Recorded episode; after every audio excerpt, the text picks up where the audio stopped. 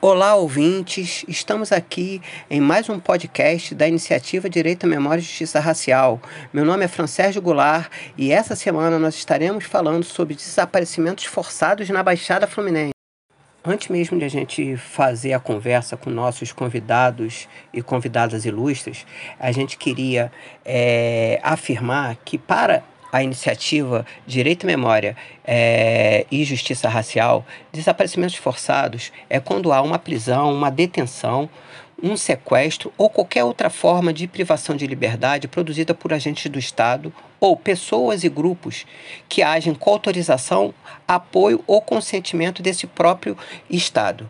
Esse fenômeno né, não acontece é, a partir de hoje, ou seja, esse fenômeno é um fenômeno histórico que eu digo que é um marcador na história do Brasil, desde o processo de invasão do Brasil, passando pelo processo de escravização, de colonização de negros, dos indígenas, né, passando pelo Império, chegando no, no, no processo de ditadura militar, até os dias atuais, a gente vê que essa técnica de desaparecer corpos é uma técnica que o Estado brasileiro utiliza desde sempre. No nosso podcast, nós teremos a participação da querida Ruth Fiuza, é, do movimento Mães de Maio do Nordeste. Ruth Fiuza, é, conte um pouco da sua história, é, do desaparecimento forçado do seu filho Davi Fiuza é, e por que é importante para os movimentos de mães se enganjarem na luta contra os desaparecimentos forçados no Brasil.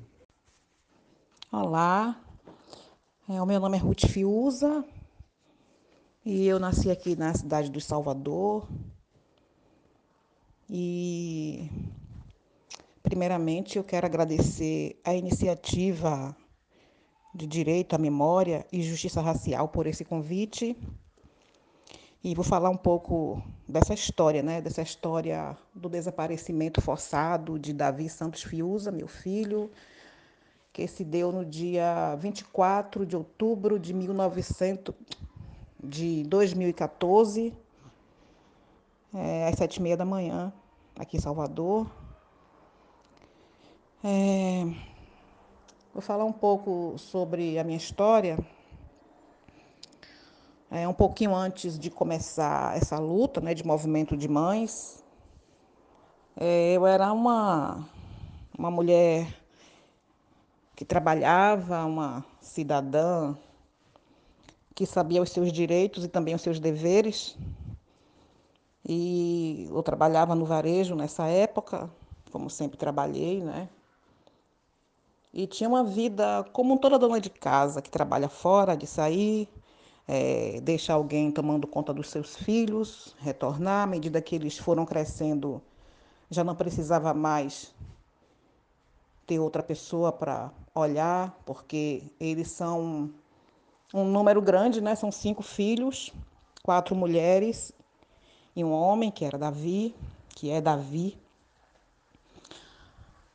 E a gente tinha uma vida tranquila, a gente de vez em quando, quando possível, porque para pessoas como nós, né, aonde a maioria dos direitos de políticas públicas são negados, então a gente tinha, tinha mais dificuldade em acessar algumas coisas, como, por exemplo, viajar, ter um lazer. Mas sabendo que isso é um vínculo que nos aproxima e que é muito importante também para os filhos estar junto da gente, sempre a gente viajava. É, de vez em quando, né? É, uma das nossas viagens que me marcou muito foi uma viagem que nós fomos para o interior da Bahia, passamos por Senhor do Bonfim, Juazeiro, até chegar em Pernambuco, em Petrolina.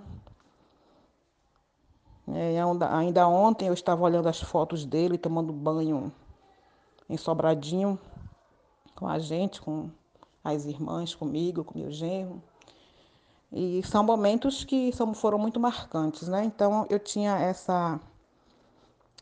É, eu tinha eu tinha essa ideia da gente sempre estar junto, sempre que possível, além do dia a dia, né, de estar em casa, dos domingos, dos aniversários, eu queria Se eu pudesse, eu desbravaria o mundo com eles, mas não deu tempo. E também porque não tinha essa condição, né? Mas nós fizemos esse passeio que foi muito marcante para mim em 2012. E alguns meses, algum tempo antes, aliás, alguns dias antes dele, dele de desaparecerem com ele, nós fomos para outra cidade, para Aracaju, Sergipe, onde eu tenho família. E assim era um pouco, foi um pouco da minha vida, né, com ele. E Davi ele saiu pela manhã para fazer, para comprar pão. E estava tendo uma abordagem, estava tendo abordagem policial na rua. E era muito inconveniente naquele momento, porque era um período de eleições. É, foi na sexta-feira e no domingo é, era o segundo turno das eleições para presidente. E eles fizeram, eles fizeram essa diligência ali no bairro, né, em todo o bairro, parando ali. Davi estava conversando com, com a vizinha, Maninha, o nome dela, Maninha. Quer dizer, o apelido, o nome dela, eu não lembro. Ela está em um programa de proteção à testemunha. E foi a última vez, ela foi a última pessoa. A última pessoa do bem, né? A ver Davi com vida.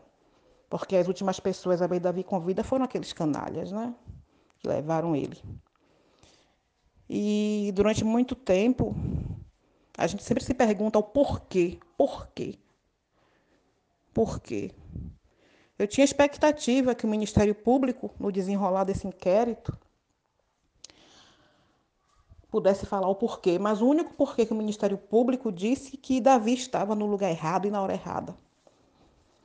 Aliás, a impressão que eu tenho é que todo jovem negro e periférico, ele sempre está na hora errada, né? Ele sempre está no lugar errado. E essa impressão é a impressão sempre que o Estado e que o judiciário passa para a gente e passa para a sociedade em geral. É... No mesmo ano, isso foi em outubro de 2014, em dezembro nós estivemos com. Quando eu digo nós, eram outras mães daqui, mães também de desaparecimentos forçados. Nós estivemos na Anistia Internacional, nós e é, estivemos lá e a anistia nos ouviu atentamente e começou também a apurar os casos e, e enviar o caso para fora do país, né? Para para que as pessoas saibam que mesmo nessa democracia, nessa dita democracia, nós temos desaparecimentos forçados.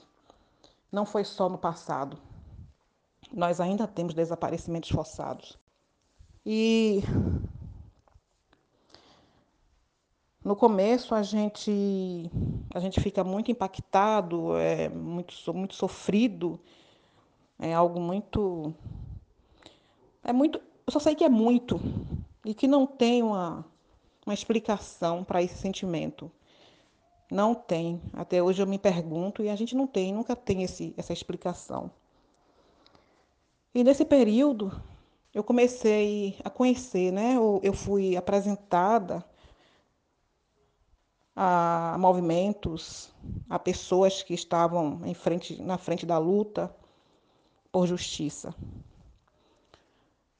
Passado um período é, de envolvimento e de afeto com essas mulheres, mães, familiares de vítimas, nós tivemos um encontro aqui em Salvador e eu, e eu decidi que nós também iríamos ser mães que buscavam por respostas, mães que buscam por, por direito, por memória e também por justiça. E nós, nós começamos a trabalhar com algumas mães aqui. No começo foram somente seis mães. Mas como o Estado a cada dia acrescenta mais ódio à população negra e periférica, esse número vai se dobrando, não é? Infelizmente. Infelizmente.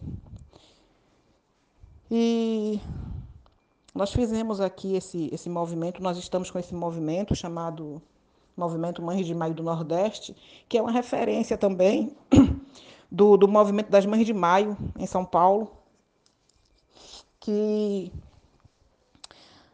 porque uma das, das primeiras pessoas que me, que me falou sobre essa luta, né, que eu deveria lutar, que eu deveria ser a voz do meu filho, e que eu deveria ajudar outros familiares, foi a Débora, a Débora, a Débora Silva, entre outras pessoas. Óbvio que teve outras pessoas, mas ela foi quem conversou comigo, ainda no Rio de Janeiro, e disse que eu, eu deveria dar voz a Davi. E às vezes, quase sempre, eu sempre digo que, quando eu estou em algum lugar, eu digo que eu sou a voz dele. Que meu nome já não é mais Ruth, meu nome é Davi. E aí nós começamos esse, essa coordenação aqui do movimento Mães de Maio, que é, é muito importante quando há uma importância muito significativa para nós familiares para mães, familiares de vítimas do Estado, que a gente possa que a gente possa estar junto, sabe? E que isso é importante. É muito importante esse engajamento por justiça, por memória, para que a gente também possa mostrar para a sociedade, porque dá a impressão que a sociedade também ela é muito conivente com tudo isso, a partir do momento de que basta uma matéria, basta uma fala de qualquer uma autoridade ou não autoridade para ela acreditar que os nossos filhos eles eles eram envolvidos com algum tipo de organização ou de criminalidade. O que eu quero dizer é o seguinte: para nós mães, não importa, porque esse, esse país ele não tem pena de morte. Oficialmente, né? Apesar que a gente sabe que tem. Mas oficialmente não tem pena de morte. E quando as pessoas têm algum tipo de problema, o ideal é que elas sejam apuradas, investigadas, mas nós sabemos que não é isso que acontece com gente como nós, gente como como pessoas que moram em favelas, em comunidades, é bem diferente. E há uma significância da gente se juntar, da gente se orquestrar nesse sentido por justiça, de ter acesso aos lugares, né? como fazer PLs, estar envolvido em PLs, como ter acesso a, a, aos nossos representantes, aos políticos, é, ter acesso à mídia, ter acesso a todo tipo de, de, é, de lugar que nós possamos passar informação, passar conhecimento, mas, acima de tudo isso, o mais importante é, é estarmos juntas. Porque a grande maioria de nós, talvez 90% dos familiares, nós também é negado a nós esse acesso à psicologia. É negado a nós um acesso a uma terapia. E eu, eu achei esse, esse apoio psicológico baseado em afeto, em palavras, em falas, através dos encontros e dos familiares. E eu estou com muita saudade de poder estar com essas pessoas. Estamos passando por um momento difícil, que é um momento de isolamento devido a essa pandemia, a esse vírus. E nós não, não, não, não estamos nos aglomerando para falar e nem demonstrar afeto, carinho e luta. Estamos de uma forma virtual, mas mesmo assim, ainda muitas saudades, né? De estarmos juntas, juntos. E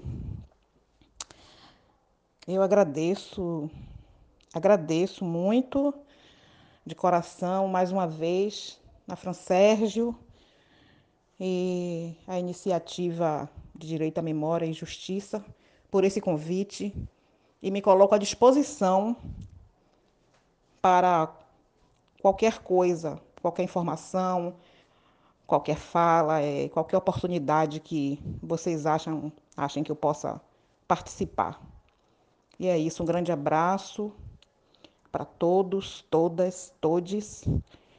E só a luta, Só a luta nos, nos movimenta, só a luta nos resgata. Só essa luta coletiva é que nos dá forças para continuar. No podcast dessa semana, agora estamos com Débora Silva, é, liderança do Movimento Independente Mães de Maio, de São Paulo. É, seja bem-vinda, Débora. Débora, nos conte um pouco o que representa a luta né, do movimento Independente Mães de Maio é, na pauta de desaparecimentos forçados. Primeiramente, venho aqui em nome do Movimento Mãe de Maio agradecer a iniciativa por direito à memória e justiça racial. É, a pauta do desaparecimento forçado é uma pauta que ela vem é, há 14 anos né, dentro do movimento Mãe de Maio, porque é o desaparecimento forçado, eu, o que nos traz é tortura. É uma tortura, assim, uma tortura que não tem uma explicação.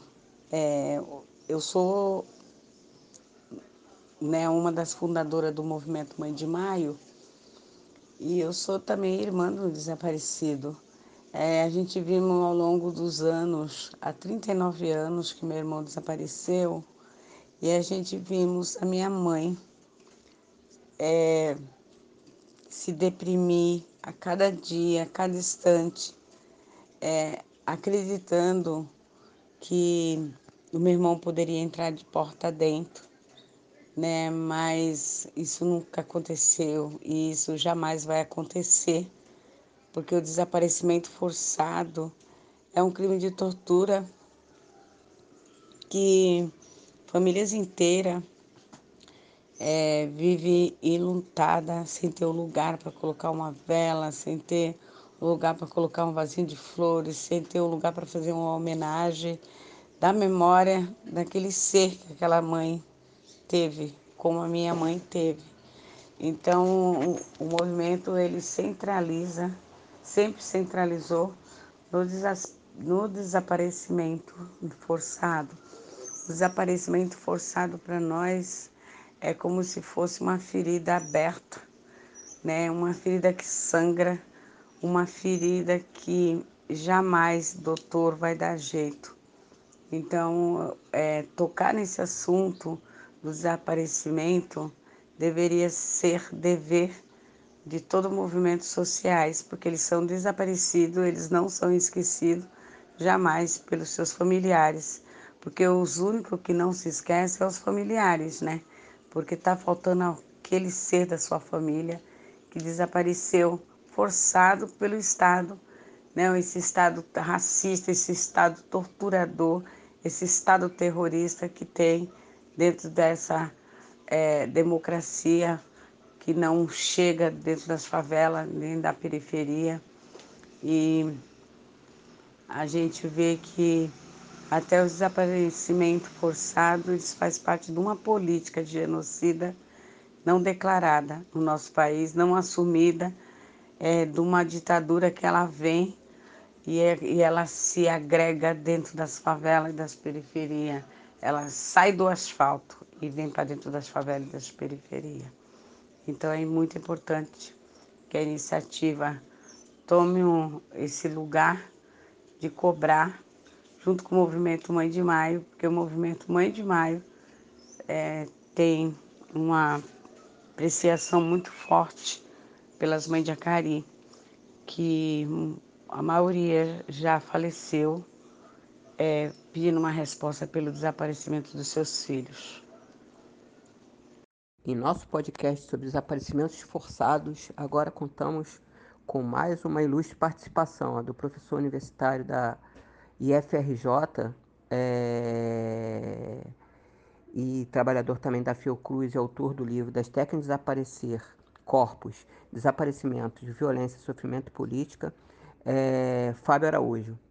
Fábio, nos conte um pouco sobre o seu livro, das técnicas de desaparecer corpos e como você vê a lutas de mães e familiares que tiveram seus filhos desaparecidos forçadamente no Brasil. É, eu gostaria de agradecer né, a iniciativa Direito à Memória e Justiça Racial, cumprimentá-los e parabenizá-los né, pela iniciativa de pautar um debate público sobre a questão dos desaparecimentos. É. O objetivo do livro, na verdade, foi tentar fazer uma análise sobre as relações entre violência, sofrimento e política, né?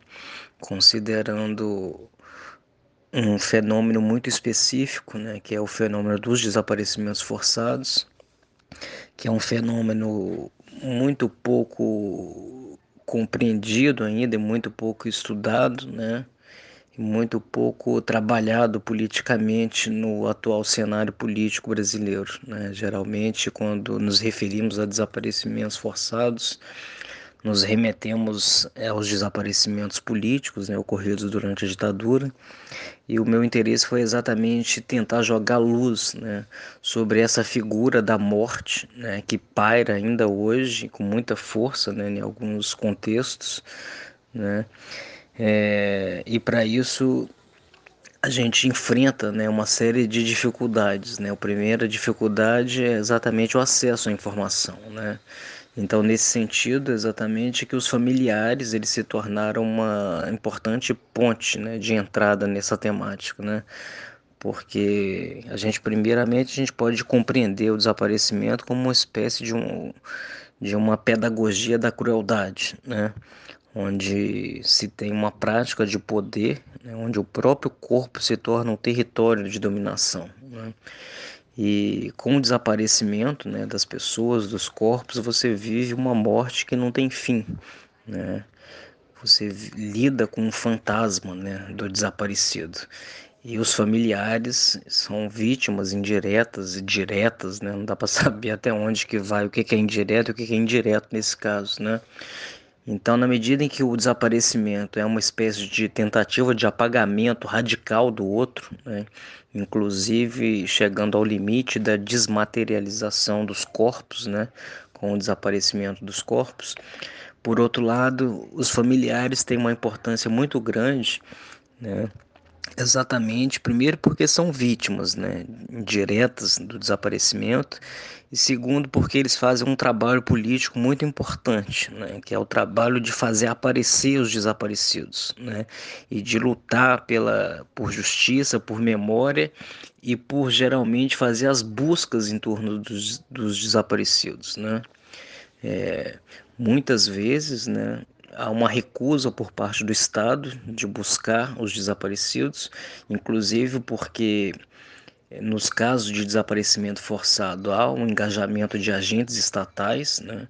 seja através da, da, figura oficial do Estado, das políticas de segurança pública, seja através da emergência né, de outras figuras, como o tráfico de drogas ou como os milicianos, as milícias, né, que podem ser compreendidos também como uma certa continuidade do Estado, né? na medida em que é o Estado que regula mercados, que faz emergir essas figuras também, né? e que não existe aí nesse caso uma fronteira muito clara né, do que, que é, de onde começa e de onde termina o Estado. Né?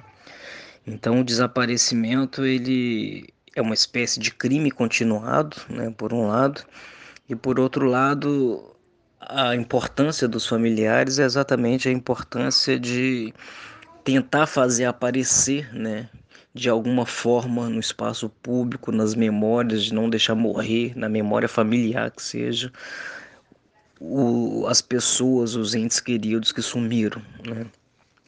Então, nesse sentido é que os familiares eles ocupam um papel político muito importante, né? que é um papel político de dar forma e de fazer aparecer os desaparecidos, né? E além disso, os familiares enfrentam né, uma série de dificuldades, né, que é de tentar romper com um lugar, com um território criminalizado, né, que geralmente são pessoas moradoras de favelas, de periferias, né, que são afetadas pelos desaparecimentos. Né e afetados pelas dinâmicas de violência que acometem esses territórios. Né? Então, os familiares têm que enfrentar né, todo um medo, todo um estigma também que é né, romper né, com esse lugar criminalizado, com falar de um lugar da pobreza, falar de um lugar subalterno. Né. É, então, os familiares têm um papel político muito importante, né? E a gente precisa ainda de muito trabalho político para dar uma visibilização à questão dos desaparecimentos. Né? É, o desaparecimento pode ser compreendido, né, como eu disse, como uma espécie de pedagogia da crueldade, né, como a Rita Segato, que é uma antropóloga argentina, tem chamado essas situações de terror e por outro lado essas práticas dos familiares, né, os ativismos dos familiares, eles podem ser compreendidos como uma espécie de contrapedagogia do terror, né, que é uma espécie de resposta ao terror, né, de tentar dar forma a esse terror, de tentar reafirmar a dignidade humana dessas pessoas, né. E estamos aqui no nosso podcast sobre desaparecimentos forçados com a nossa última convidada, né, a queridíssima Alexandra Montgomery, advogada especialista em litigância internacional em questões sobre direitos humanos e hoje é, fazendo parte da Anistia Internacional do Brasil. Alexandra, é, seja muito bem-vinda é, e a gente queria que você compartilhasse conosco é, um pouco da discussão, como que você vê a questão dos desaparecimentos forçados e a interface com o debate sobre tortura no Brasil né, e no mundo.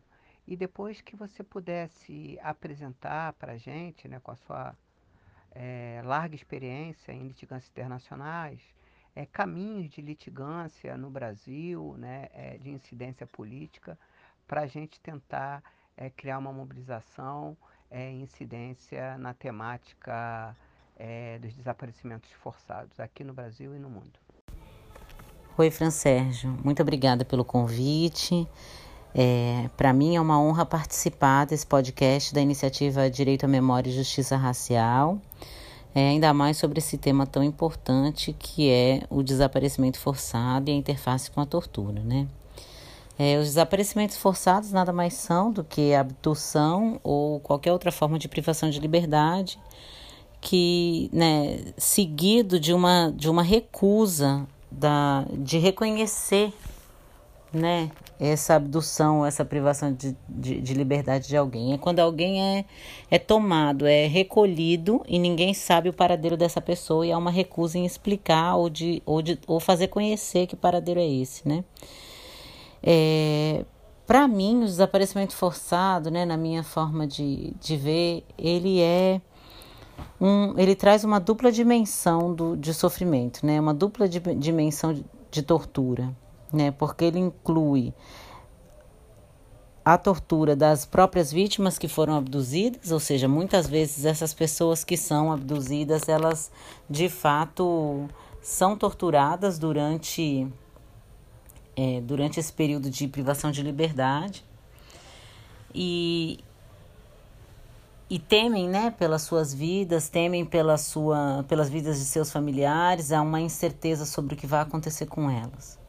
Por outro lado, existe uma outra dimensão, que é como é que os familiares dessas, dessas vítimas de desaparecimento forçado é, passam a, a lidar também com com um desespero e um sofrimento muito grande de não saber onde é que está seu ente querido, né? Que fim levou é, seu familiar que foi que foi desaparecido. Então, esse, isso gera um sofrimento psíquico muito forte nas famílias, isso gera uma dor profunda e uma incerteza sobre se a pessoa volta ou não volta, o que aconteceu com ela. É um processo muito muito doloroso e é equiparado à, tortura, né? Então eu, eu na minha no meu entendimento, na forma como eu, como eu vejo e assim também vê o grupo de trabalho sobre desaparecimentos forçados da ONU, que esse esse esse essa ação, né, o desaparecimento em si gera esse, esse sofrimento profundo nos familiares e, e, e causa a tortura desses familiares. Com relação aos caminhos que você me pediu para tra traçar um pouquinho, é, de incidência política e de, e de litigância, né? Vamos lá. Para mim, acho que existem essas duas, esses, essas duas formas de lidar com isso, né? Uma é através dos procedimentos internos dentro do país para tentar descobrir o paradeiro da pessoa que desapareceu. Então, né, o registro do desaparecimento, o segmento de um processo interno dentro de, do país pra, com, com, a, a, com o objetivo de descobrir onde é que, essa, onde é que esse familiar é, foi parar, né? E o outro caminho é quando se, se não se encontra é, uma solução possível dentro do país, ou se percebe uma, uma falta de vontade das autoridades, seria importante acionar os mecanismos internacionais. A gente tem aqui no Brasil, né, como o Brasil é, é parte do processo da, do, das Nações Unidas, é importante que se possa acionar o grupo de trabalho sobre desaparecimentos forçados da ONU. Na ONU, você tem esse procedimento especial, que seria como se fosse um relator né, especial, mas é um grupo de trabalho porque é formado de, de mais pessoas. E a gente tem um outro, uma outra esse esse caminho é basicamente para incidência política, porque é um espaço multilateral em que se, se busca de fato constranger o Estado e garantir que o Estado ou tentar garantir com que o Estado de fato apresente a pessoa ou diga o que aconteceu com ela. Um outro espaço dentro das Nações Unidas seria o Comitê sobre Desaparecimentos Forçados, que é um comitê é, que é um, um órgão de tratado, ou seja, o Brasil assinou e ratificou um tratado chamado Convenção sobre desaparecimentos forçados. E esse, essa convenção ela estabelece um mecanismo que faz o, o, o, processamento e julgamento do Estado sobre casos de desaparecimentos forçados. E esse grupo revisa o país sobre os avanços que o país é, empreendeu no sentido de acabar com, com os desaparecimentos forçados mas também tem um procedimento de, de judicial praticamente, né? Que é analisar se o país está cumprindo com o tratado em casos individuais. O Brasil não ratificou a, a competência do comitê para julgar o próprio país em casos individuais. Então, esse processo no, no órgão de tratado, ele tem o papel somente de uma revisão é, do que o país fez, dos esforços e dos passos que o país fez para acabar com os desaparecimentos forçados no seu território.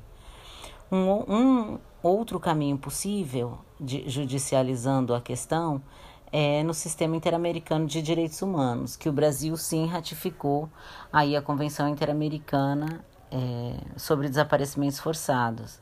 Essa, essa convenção ela ela está em vigor e em efeito para o Brasil e ela lida junto com a Convenção Americana sobre Direitos Humanos, ela permite que se processe o Estado brasileiro por um caso de desaparecimento forçado, né? Por, por situações de desaparecimento forçado. É, existem decisões é, interamericanas já sobre esse sentido, é, que então é um, é um veículo possível de se buscar caminhos para litigância e incidência política. É, sobre, sobre desaparecimentos forçados no Brasil e no mundo. Por fim, a gente queria agradecer enormemente os nossos convidados e nossas convidadas que contribuíram né, é, intensamente com toda a nossa discussão sobre os desaparecimentos forçados é, e fazer um convite a todos os ouvintes para entrar nessa mobilização né, e nessa luta contra os desaparecimentos forçados na Baixada Fluminense. Né. O Brasil é signatário né, da Convenção Interamericana de Desaparecimentos Forçados de Pessoas é, desde 1994 e de 94 até os dias atuais a gente não tem uma política para desaparecimentos forçados, a gente não tem um programa para desaparecimentos forçados, né, a gente tem poucas leis que trabalham a questão da perícia como algo que possa é, nos ajudar na questão do, do, dos desaparecimentos forçados. Então fica aqui uma grande convocação e um grito mesmo para as pessoas e para os moradores e moradores da Baixada Fluminense, em especial, se enganjarem na luta junto com a Iniciativa de Direito à Memória e Justiça Racial nessa questão de desaparecimentos forçados. A gente conta com todos e todas nessa luta.